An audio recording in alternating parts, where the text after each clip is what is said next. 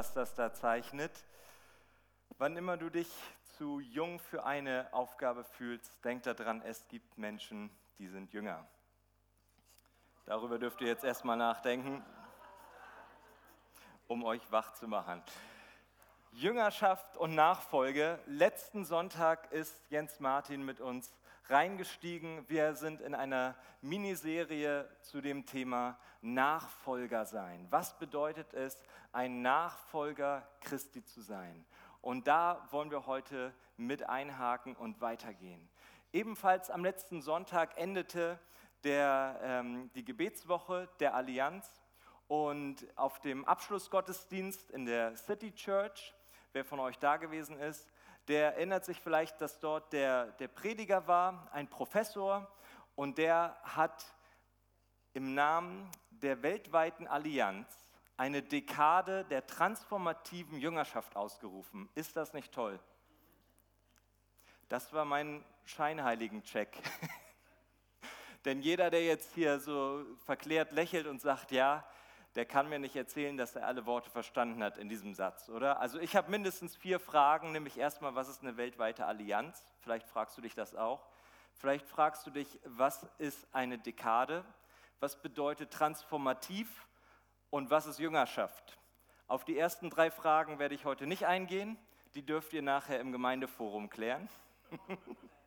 Aber was Jüngerschaft bedeutet, da wollen wir ein bisschen reintauchen und gucken, was bedeutet es, Jünger oder Nachfolger von Jesus zu sein. Und die zentrale Bibelstelle dazu, die finden wir im Matthäusevangelium. Wir haben die Szene, Jesus wandert umher und sammelt sich seine ersten Nachfolger ein. Und da trifft er auf zwei Brüder, einmal Simon, genannt Petrus, und dann nochmal Andreas. Und er spricht jetzt Folgendes zu ihnen. In Matthäus 4, Vers 19 steht, folgt mir nach und ich will euch zu Menschenfischern machen. Jesus fordert die beiden also erstmal auf, ihm nachzufolgen. Und was Jens Martin uns letzte Woche erzählt hat, ist, dass das damals in der Kultur ganz üblich war. Wenn jetzt ein Wanderprediger umherging und er traf auf Leute, die er gerne mitnehmen wollte, als seine Schüler, seine Studenten, dann hieß es, folgt mir nach und die sind mit ihm gegangen. Damals war es weniger über Schriftsprache, das was gelernt wurde von den Studenten und Schülern, sondern du bist den Leuten auf den Fersen geblieben, deinen Lehrern. Ja? Du hast Leben und Gedankenwelt kennengelernt und das bedeutet in erster Linie Nachfolger. Die Leute folgten ihm nach und teilten das Leben mit Jesus. Das heißt, auf die Frage, was bedeutet Jüngerschaft eigentlich, kommt hier die erste Antwort. Der erste Schritt auf dem Weg zum Nachfolgersein bedeutet, ich entscheide mich dafür, Jesus nachzufolgen. Aber was heißt das jetzt eigentlich konkret?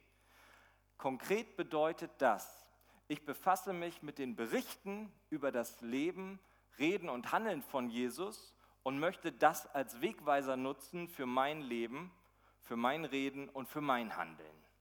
Das klingt erstmal theoretisch und ziemlich solide, würde ich behaupten, oder? Kann man erstmal nicht viel gegen einwenden.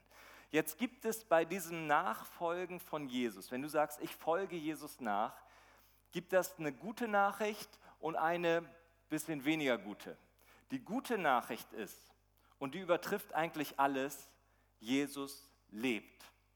Wenn du Jesus nachfolgst, dann jagst du keinem Hirngespinst hinterher, sondern einem lebendigen Gott, dem Sohn von dem allmächtigen, heiligen Gott, der diese Welt geschaffen hat dem folgst du nach.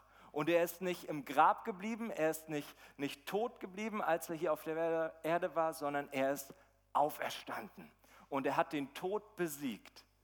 Das ist das Genialste überhaupt. Das ist die Botschaft, das ist das Kernstück des Evangeliums und es begeistert mich und ich werde das bis zum Ende meines Lebens immer weiter predigen, hoffentlich. Aber ich bin da guter Dinge, denn je länger ich darüber nachdenke, desto stärker finde ich das. Jesus ist von den Toten auferstanden. Er hat stellvertretend für dich die Todesstrafe auf sich genommen. Todesstrafe, denken Sie, warum habe ich eine Todesstrafe verdient? Stell dir vor, da ist ein absolut heiliger und perfekter Gott. Du hättest erstmal null Chance, in seiner Gegenwart zu bestehen. so wie du drauf bist. Denn das ist wie Feuer und Wasser, das passt nicht zusammen. Aber Jesus hat den Weg geöffnet. Du hast Zugang zum höchsten Gott. Das ist doch genial, oder? Und weil dieser auferstandene Jesus dasteht, spricht er jetzt auch die, den gleichen Satz zu dir heute Morgen und er sagt, folge mir nach. Und du darfst diese Entscheidung treffen und sagen, ja, ich folge Jesus nach. Die etwas weniger gute Nachricht ist, Jesus ist nicht mehr sichtbar, so als Mensch, nicht mehr anfassbar. Du kannst keine Konferenz buchen mit Jesus als Sprecher drauf. Du kannst ihm leider auch nicht auf Instagram folgen, obwohl ich gedacht habe, das wäre doch eigentlich mal was, oder? Also ich habe gedacht, Jesus, das wäre doch ein Konzept, um viele Nachfolger schnell zu generieren, wenn du einfach mal sichtbar werden würdest. Dann würde es uns doch so viel leichter fallen, oder? Das heißt, wir müssen uns jetzt total auf die Berichte stützen, nur auf das Schriftstück und das in einer Welt, die ja so visualisiert ist. Ja? Wir brauchen ja alles in Bildern und Videos und Kurzformaten heute. Weshalb folgen wir irgendwelchen Stars auf Instagram? Weil wir mit hineingenommen werden in ihre Lebenswelt, die Kurzvideos. Auf einmal bist du im Wohnzimmer von Brad Pitt unterwegs und denkst, Mensch, ist eigentlich ein guter Freund von mir. Ich kenne ihn ja richtig gut. Also das heißt, Jesus nachfolgen, das müssen wir tun, ganz ohne Kurzvideos und ohne Bilder von ihm. Er ist nicht direkt anfassbar. Aber, aber es gibt wieder eine gute Nachricht. Er hat uns den Heiligen Geist gegeben, der uns begleitet und der uns klar macht, wie real Jesus ist. Und sobald ich mich aufraffe und mein Smartphone mal smart zur Seite lege und sage, ich nehme das hier in die Hand, klappe meine Bibel auf und sage, Jesus, jetzt will ich aber mal von dir lernen. Was, was steht hier über dich drin? Dann verblasst jeder Instagram-Account auf einmal und wird zunichte gemacht. Denn das hier ist viel, viel genialer. Im letzten Jahr, Ende letzten Jahres, vielleicht hat der ein oder andere es mitbekommen, ist Reinhard Bonke, ein großer Evangelist, ja gestorben. Und es gab einen großen Gedenkgottesdienst für ihn. Und auf diesem Gedenkgottesdienst ähm, kam auch Andrew Colby zu Wort. Das war für Jahre lang sein persönlicher Assistent und Begleiter, man würde auch sagen sein Manager. Der war quasi Teil der Familie und überall mit dabei. Und auch in den letzten Jahren, als es dem Reinhard Bonke sehr schlecht ging, weil er sehr krank war, begleitete er Reinhard immer auch zu den Ärzten. Und er erzählte folgende Begebenheiten. Er sagte, sie saßen oft zusammen in der Arztpraxis, hörten sich die ganze Diagnose an rund um Krebs und wie das fortgeschritten ist und so weiter und so fort, sind aus der Praxis rausgegangen und ab dem Zeitpunkt hat Reinhard nie wieder darüber gesprochen. Und der Andrew Colby sagte ihm, war das irgendwie suspekt. Und irgendwann hat er das mal adressiert und hat dann gesagt, sag mal Reinhard, verdrängst du das alles einfach? Und da hat er geantwortet und hat gesagt, nee, ich verdränge das nicht, aber ich habe eine Sache verstanden. Ich kann niemals falsch legen, wenn ich den Fokus auf Jesus lege. Und das hat mich die letzten Wochen wirklich beschäftigt, wo ich gedacht habe, was für eine starke Aussage ich kann niemals falsch liegen, wenn ich den Fokus auf Jesus lege. Und wie schnell ist unser Fokus darauf, auf die Krankheit, auf das Problem. Wir sagen das so oft hier vorne, ja, komm mit deinem Problem, du hast deine Probleme und so. Ich möchte dich ermutigen, Fokus auf Jesus und du kannst nicht falsch liegen. Das muss erstmal sacken und es hat mich sehr inspiriert. Also das bedeutet, der erste Schritt vom Nachfolger auch sein, Fokus auf Jesus. Ich folge ihm nach. Und du kannst dort nicht falsch liegen. Jetzt geht der Vers von vorhin aber weiter und das ist der Schritt, um den es heute geht, den Step 2 von Nachfolger sein. Dort steht dann, folgt mir nach und ich will euch zu Menschenfischern machen. Nachdem du dich entschieden hast, Jesus, ich folge dir nach, sagt Jesus, alles klar, ich übernehme gerne das Steuer. Er sagt, ich freue mich, dass du mir vertraust und jetzt geht's gemeinsam los. Jetzt bin ich an der Reihe. Und jetzt fängt Jesus an zu wirken. Und es gibt ein geniales Gleichnis dazu. Eine Stelle, und mit dir, in die möchte ich mit euch einsteigen heute. Es ist im Johannesevangelium Kapitel 15.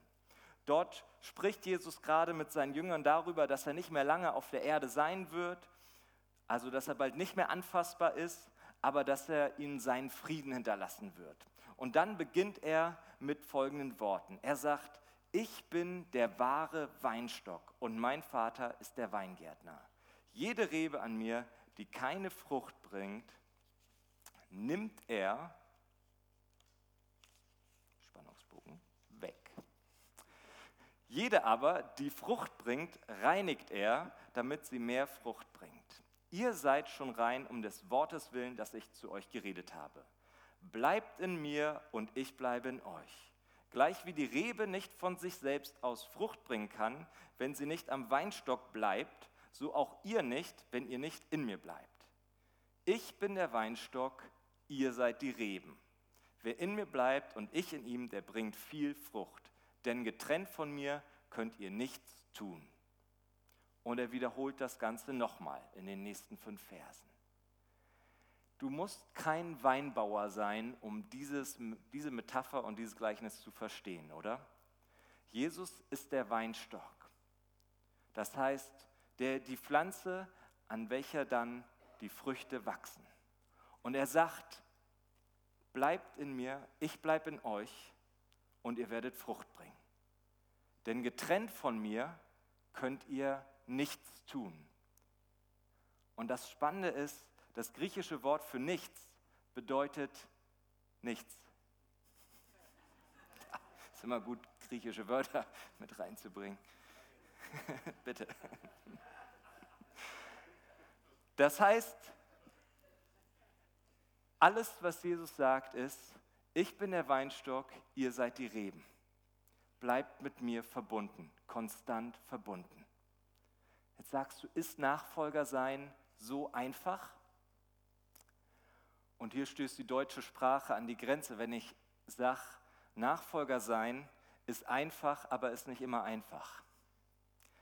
Die englische Sprache hilft uns da vielleicht ein bisschen mehr, wenn sie sagt, Nachfolger sein ist simple, but not always easy. Ja, das Prinzip checkt jedes Kind. Konstant mit Jesus verbunden sein, alles klar. Dann bringe ich Frucht. Was Früchte sind, die aus deinem Leben herauskommen, das hören wir dann nächste Woche nochmal genauer. Heute geht es aber um diesen Punkt, was heißt es, verbunden zu bleiben mit Jesus? Was heißt es, wenn Jesus sagt, ich möchte in euch bleiben und ihr in mir? Erst dann bringt ihr Frucht. Ihr merkt, das Prinzip ist relativ simpel. Ich bei mir merke es als Langzeitchrist, ich bin eine ganz schön rebellische Weintraube häufig. Indem ich häufig nämlich denke, yes, ich kriege das selbst hin.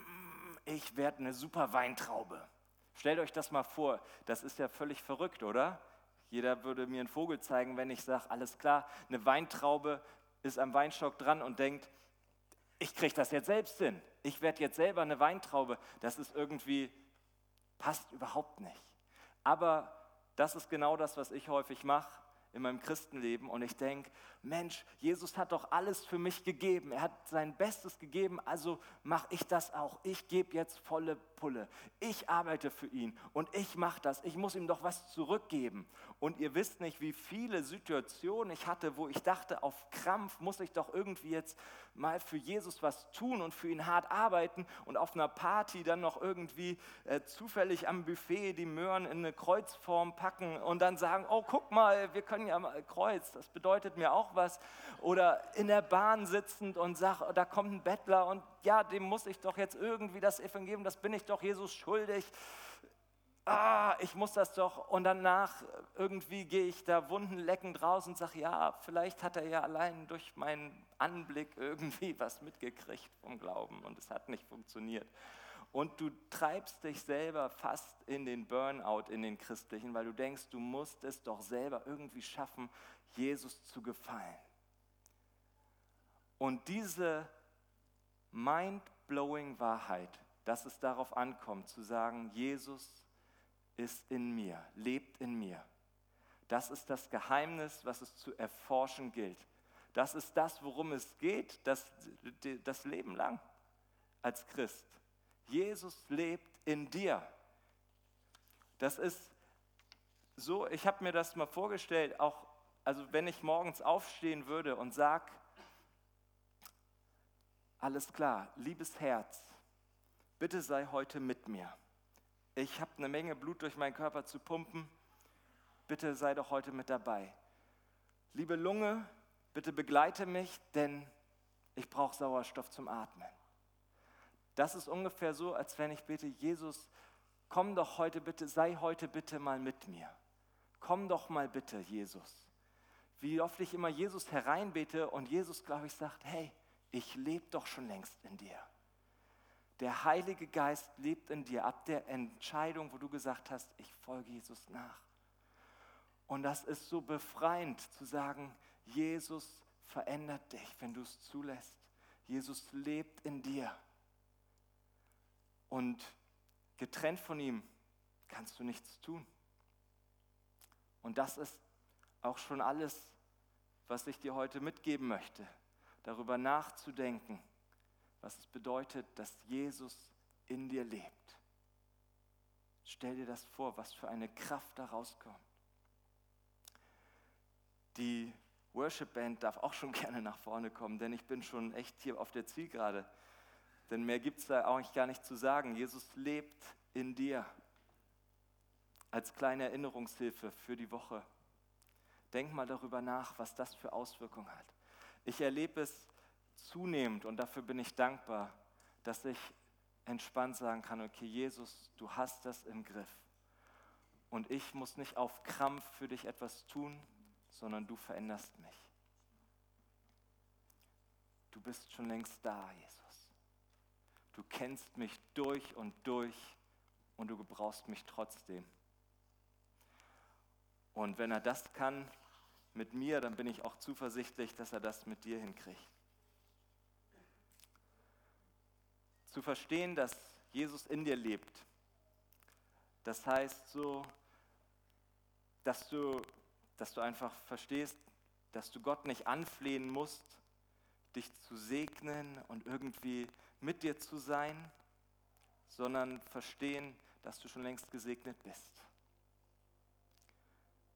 Jesus nicht zu bitten, dass er uns irgendwie nur begleitet am Tag und dann vielleicht am Abend sagt, ich muss wieder in den Himmel, sondern zu wissen, dass er zu seinem Wort steht, wenn er sagt, er wird uns nie verlassen.